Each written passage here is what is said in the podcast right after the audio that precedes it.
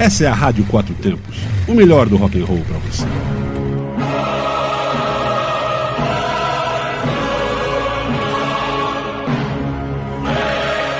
Olá, ouvinte! Está começando agora o programa Astro Quatro Tempos. Eu sou Marco Martins, falando sobre astrologia. Lembrando, cada um tem seu mapa astrológico, que é único, com uma impressão digital.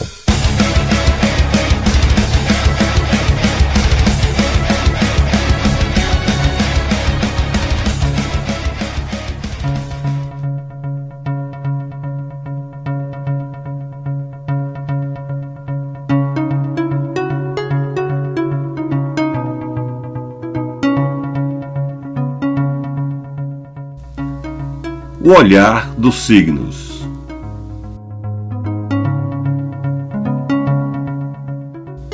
Áries. O olhar do ariano não esconde mentiras. Ele deixa transparecer sua determinação pelos olhos, chegando até constranger algumas pessoas. Se ele estiver afim de você, você vai sentir presa por ele.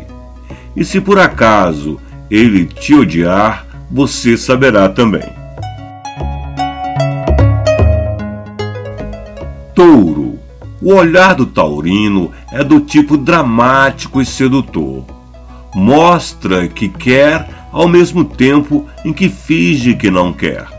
Mas quando ele decide que você será a presa, seu olhar se torna direto, objetivo e é difícil resistir. O taurino realmente sabe jogar com seu olhar. Fique alerta. Gêmeos. O olhar do geminiano é um olhar que você percebe algo mais maroto. Com o olhar, o signo de Gêmeos consegue jogar charme e também iludir. É preciso tomar muito cuidado com esse olhar, vamos dizer, iluminado.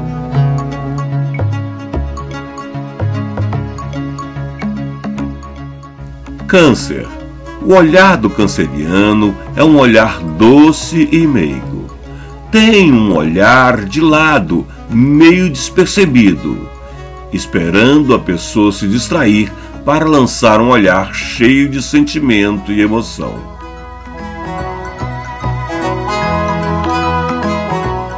Leão. O signo de Leão pode não fixar os olhos sobre você mas vai te observar atentamente quando você não estiver vendo. Ou ele também pode manter os olhos fixos em você, de maneira que você não saiba ao certo o que fazer ou como agir.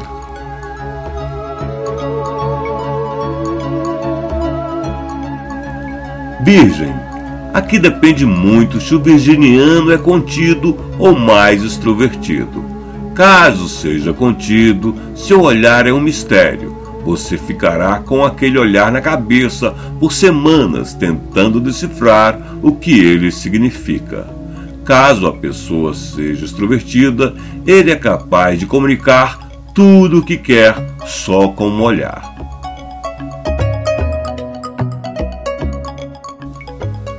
Libra. O olhar do libriano é charmoso diz que está afim, mas de uma forma bastante sutil. Desta forma, você fica ciente do interesse, porém também está livre para optar se vai correspondê-lo ou não. No fim, esta ideia de liberdade no olhar só o torna mais interessante. Escorpião Sabe aquele olhar de baixo para cima? De quem olha por cima dos óculos? Este é o olhar de um escorpião. Um olhar bem objetivo. Ele é capaz de expressar seu desejo pelo olhar, enxergar as pessoas além das máscaras.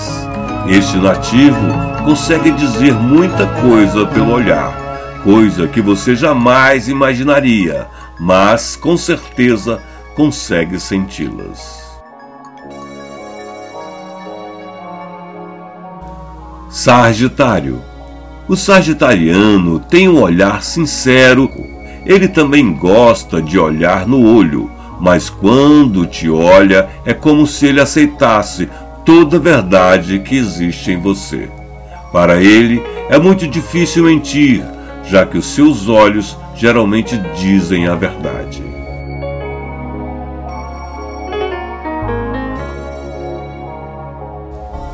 Capricórnio.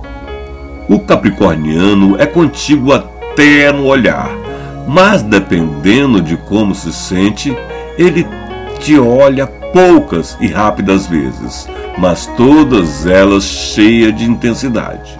E quando o assunto é interessante, fixa o olhar para não perder nada da conversa.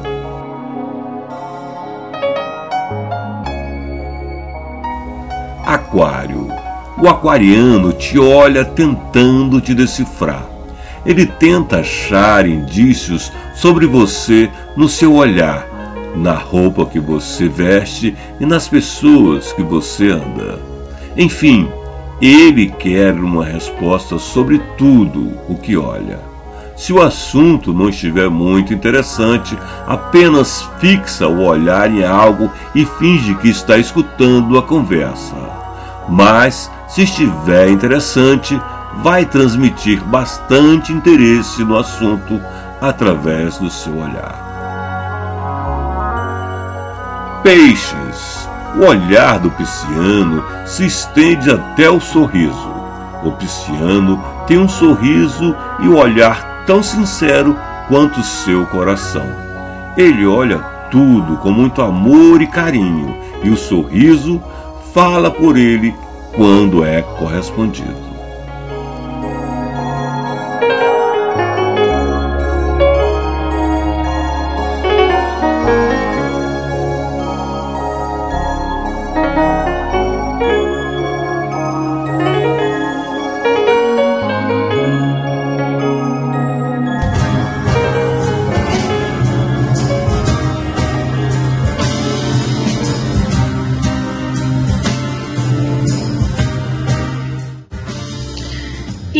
Galera, tudo bem?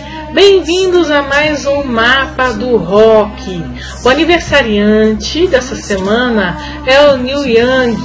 Ele nasceu em 12 de novembro de 1945, em Toronto, Canadá. Portanto, ele fez, ele completou 74 aninhos nesta terça-feira. Uma coisa interessante, peculiar, quando a gente observa na, no mapa do, do, no mapa natal, no mapa de nascimento do Neil Young, é uma oposição entre Urano em Gêmeos com Mercúrio em Sagitário. Isso é a marca de pessoas que pensam fora da caixinha, pessoas que aprendem por osmose, pessoas que têm múltiplos interesses. Ou seja, o Neil Young, é, ele, a carreira musical dele, vamos nos concentrar na carreira musical dele que é vasta. Começou é, assim, re, né, de uma forma relevante com Buffalo Springfield em 65 e a marca registrada nos anos 60 do som dele é esse rock and roll com mais pendendo ao country, ao folk rock também. E só que no decorrer da década de 70 mudou, o som ficou mais pesado, mais distorcido, até chegar ao auge de 89, é, o famoso hit, o último hit dele, na verdade, né? Que é o Rocking in the Free World.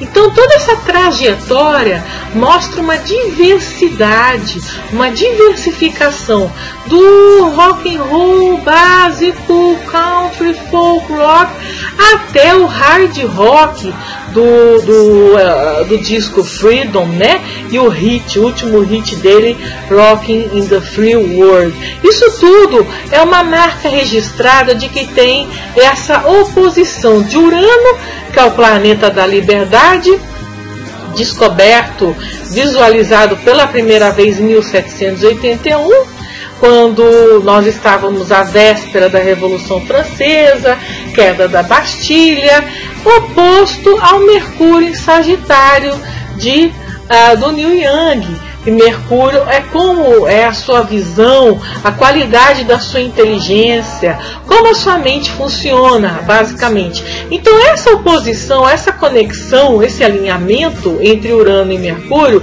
faz com que a pessoa tenha essa é, saia do comum, saia da normose. Ah, só a título de curiosidade, esses aspectos entre Urano e Mercúrio também fazem com que uh, é, os médicos, os, os psicoterapeutas diagnostiquem as crianças com déficit de atenção. Mas na verdade o déficit de atenção ele não existe. O que existe é que cada indivíduo pensa de uma forma diferente.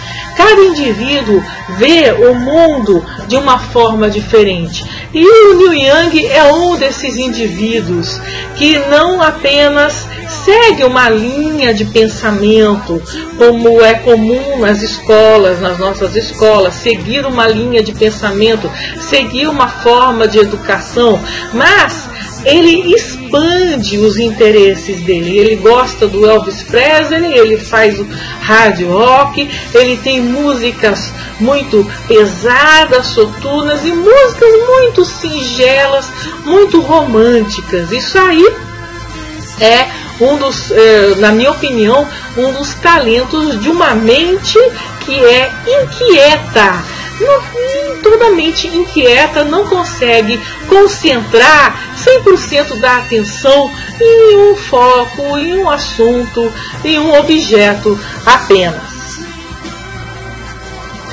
Entre 69 e 70, o Neil Young ele se juntou com os amigos do Crosby, David Crosby, Stephen Stills e o Graham Nash para fazer um tocar em um grupo, né, que antes era o Crosby, Stills e Nash, e com a adição do Neil Young virou Crosby, Stills, Nash Young.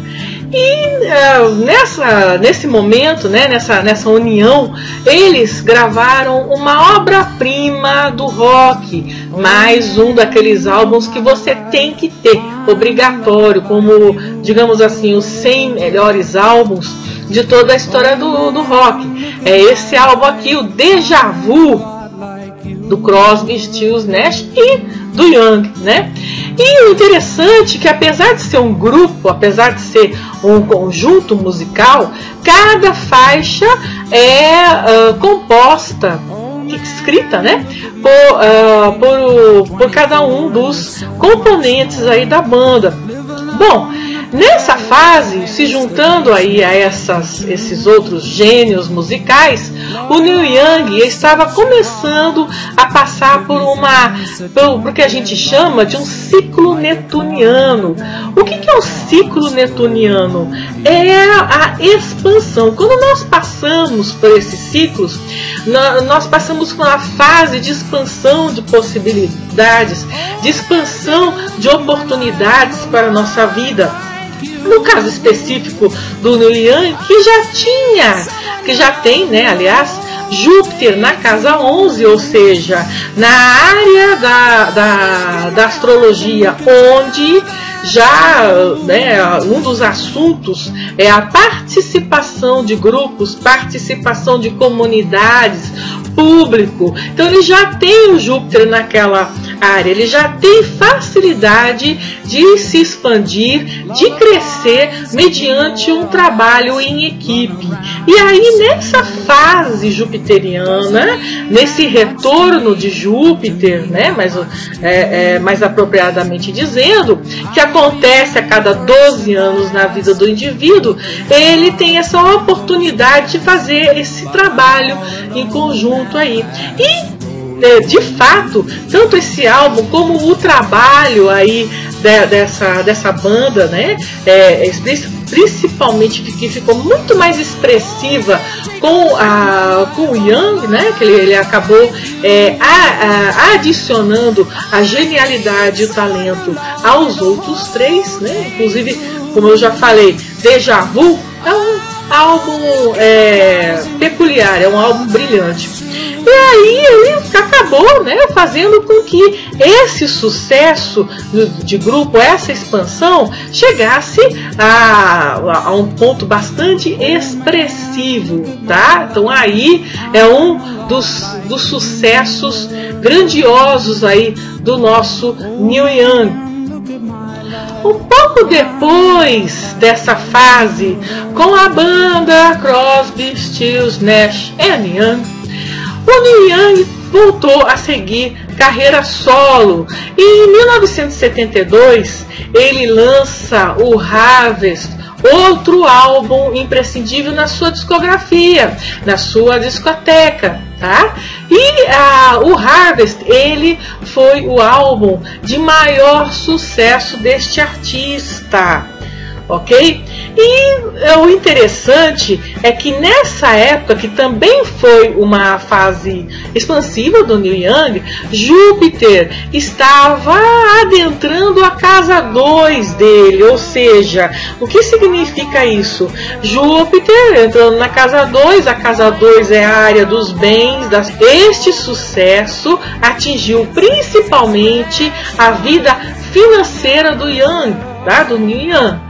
Então, e além disso, além dessa, de, é, desse aspecto né, de Júpiter é, é, expandindo as questões financeiras dele, também ao mesmo tempo ele passa por outro aspecto jupiteriano, especialmente entre Júpiter fazendo um ângulo de 60 graus com a lua dele. Então, satisfação, sucesso, projeção pessoal, mediante aí o Harvest.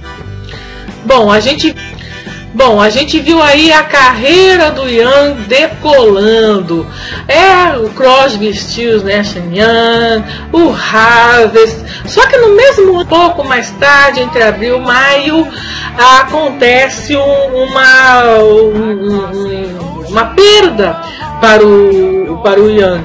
Ele é, é, o guitarrista, né, Danny Whitten, e o Rode, grandes amigos, né, o Rode e Bruce Berry, grande, né, não só trabalhavam com o Neil Young, mas também é, faziam parte da, da família, da banda, da, da, é, dos, das amizades, enfim, eles dois vieram a falecer. E isso atingiu muito uh, o Yang, né? Porque ele é uma pessoa extremamente sensível. E né, nessa época, o que, que aconteceu? Saturno, que estava se aproximando da casa 8 dele, que é a área das perdas, das, das mudanças, já começou a fazer uma oposição a Mercúrio. O que, que acontece quando Saturno, por trânsito, pelo movimento, uh, pelos ciclos saturninos, eles atingem Mercúrio, que, como a gente já falou, é ligado à nossa mente, aos nossos pensamentos. Bom, aí nós, nós sofremos de depressão. A depressão pode acontecer quando você já tem um contato entre Saturno e Mercúrio, ou seja, é como se, como se houvesse um peso, uma pedra na mente, como se a, a, a visão da pessoa tendesse a ser mais sombria. Mas isso você pode nascer com o seu mapa assim, como também ao longo ó, ó, de ciclos saturninos é, a, a, pessoa, ela, a pessoa ela pode é, cair numa depressão, cair num estado melancólico. E foi o que aconteceu aí com o Young a partir do, do segundo semestre de 72 e, e de 73 em diante. E o que, que aconteceu? Né? É, como ele é, é, é, uma, é um ser inquieto, ou seja, ele precisa estar em, em, em é, constante movimento, né, por causa dessa, desse contato que a gente já falou entre Urano com, com Mercúrio, o multitarefas. Então, nesse, é, é, é nesse período de 72, 73 até 75, ele lançou álbuns muito diferentes dos, uh, uh, dos anteriores, que é chamada da trilogia suja. Suja porque é mais distorcido, mais pesado. Então esses três álbuns, é, esse Time Fades Away, é, o uh, On the Beach, né, na praia, On the Beach, e o Tonight's the Night. Você pode perceber que a, as próprias capas né, do, dos álbuns são soturnas, são sarcásticas. Depois dá uma olhadinha no YouTube, aqui no canal Templo de Minerva, para vocês uh, observarem essas capas e esses gráficos que eu estou falando. Então é bastante, são, são sarcásticos, é, são, são, tem, um, tem um aspecto sombrio da, da, dessa questão, desse aspecto de Saturno com o Mercúrio uh, do, do, do. Então foi a fase sombria, foi a, a, a fase dark do, do Neil. Aí o o country, o folk começaram a dar lugar a um som mais pesado, ao tal do hard rock, né? Um sucesso muito grande que qualquer pessoa deve estar lembrado é o, esse, nesse álbum de 1989, o álbum Freedom, que tem aí o hit Rocking in the Free World. Eu lembro que na época muita gente que nunca havia uh, ouvido é, é, falar do Neil Young, disse, nossa, que som é esse? Que rock pauleira! Pois é, é foi um, um dos é, exemplares aí, né, do, do Neil Young que fa fazendo um rock pesado, fazendo um hard rock. E além do mais, o Freedom pela própria capa, pelo jeitão dele, né? O boné e tal, é, é um álbum dedicado a críticas, críticas contra o governo na época do George W. Bush. Afinal de contas, mesmo nascendo é, na, na, no Canadá, o Neil Young ele se mudou, ele, a carreira musical dele todinha foi nos Estados Unidos. Então ele ele, a, a vivência dele foi nos Estados Unidos.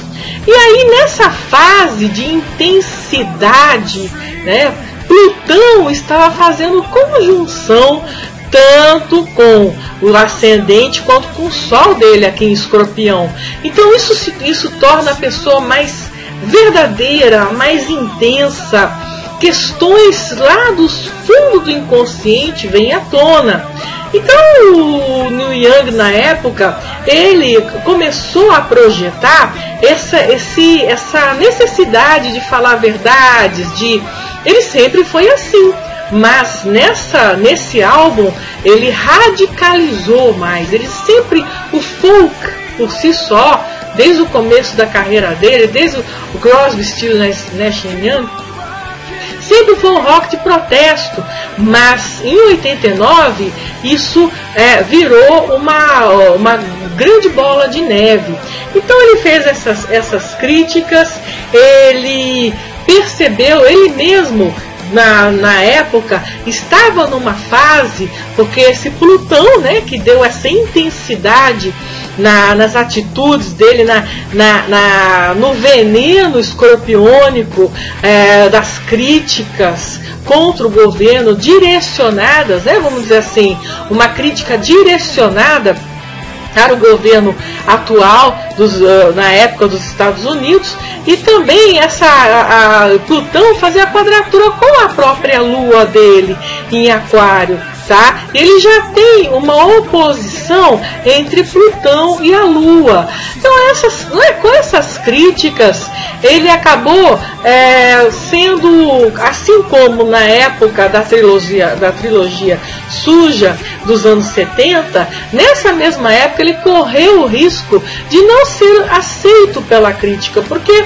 os fãs é, dele estão sempre acostumados com aquela linha uh, do Harvest, né? Da, do, do country, do folk rock. Aí ele de repente, dentro dessa, dessa é, é, é, diversidade que ele tem diante do rock, ele faz aí um, um, um, hard rock, um rockão, e ainda por cima atacando diretamente o governo. Então ele correu o risco, nessa mesma época, em 89, de não ser aceito pelos fãs ou pela crítica. Mesmo assim, fez um sucesso retumbante. Então, Liu Yang é um exemplo clássico de é, se revoltar contra o status quo, sair da caixinha, não se prender a uma uh, filosofia, a um pensamento, a um estilo ou a uma ideologia. É sair, ver outras possibilidades, ver outras opções. Então, nossos parabéns a esse grande poeta, esse grande músico e que ele complete aí mais primaveras nos brindando com esse som, com essa poesia e com todos esses valores que ele demonstra através da música. Eu sou Mônica Schwarzwald, esse é o programa O Mapa do Rock. Para saber mais, acesse Templo de Minerva no site, no Facebook e no YouTube. Um grande abraço e até a próxima semana.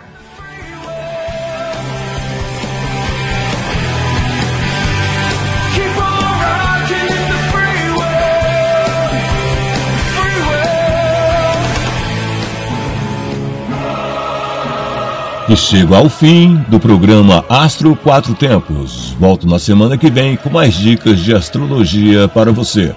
Eu sou Marco Martins, falando sobre astrologia. Continue ligado na Rádio Quatro Tempos, onde a música tem potência e torque. www.radioquatrotempos.com.br